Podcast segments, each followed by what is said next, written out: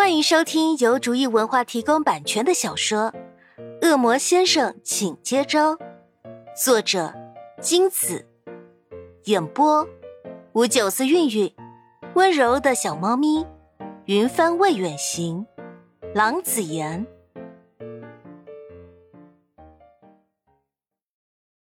第九十四章，潘夏几天没去明的公寓，就待自己家里了。天天晃悠，找了个机会就随口跟老爸老妈提明要上门拜访的事。潘爸潘妈还纳闷来着，来就来呗，又不是没来过，哪用得着自己闺女正经八百的预先通知啊？后来还是爱女心切的潘爸先反应过来，寻思着，哎，这不对呀，瞧自己闺女说话的那别扭劲。这事儿显然没那么简单。再回头一想，明跟自家闺女的那点事儿，潘爸乐了。明那小子这是要上门宣誓自家闺女的归属权，求批准来了。跟潘妈一说，潘妈立马跳了起来，愣了好半天才反应过来，这是自家闺女的男朋友上门拜访了，是要见家长啊。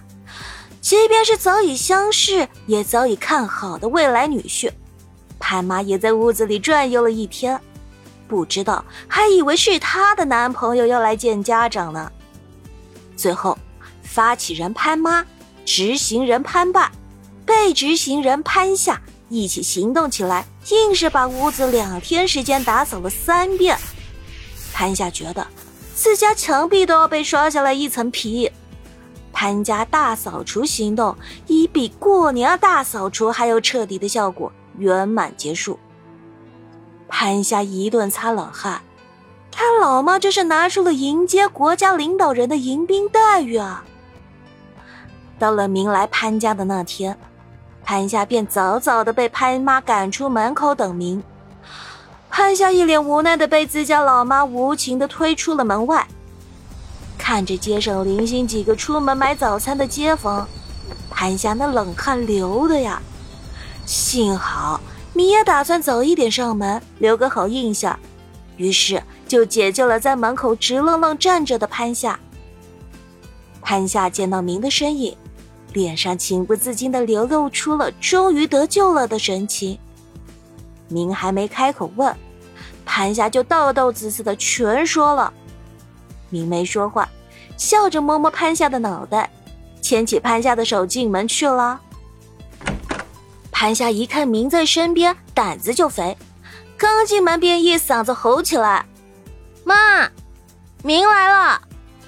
吓得潘妈跳了起来，扭头准备一顿骂，哪有自己这么吓自己老妈的？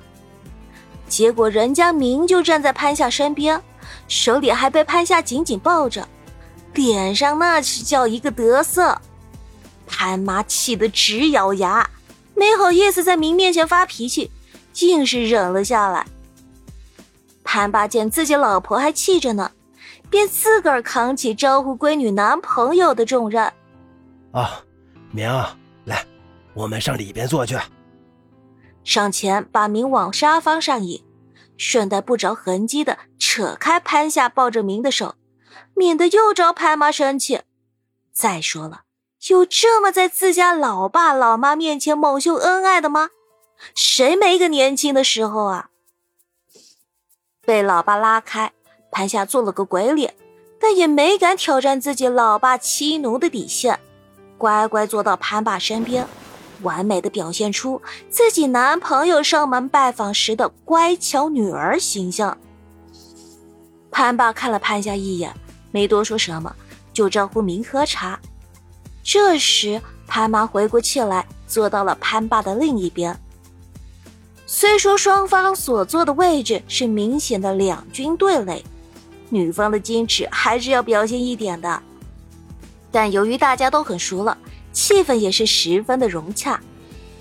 潘爸眼里悄悄打量着明，尽管很隐晦。但激进扫描机似的来一个上下一搜索，明怎么能不知道潘爸在观察自己？身子板也就直的不能再直。端茶递水什么的，力求表现到最好。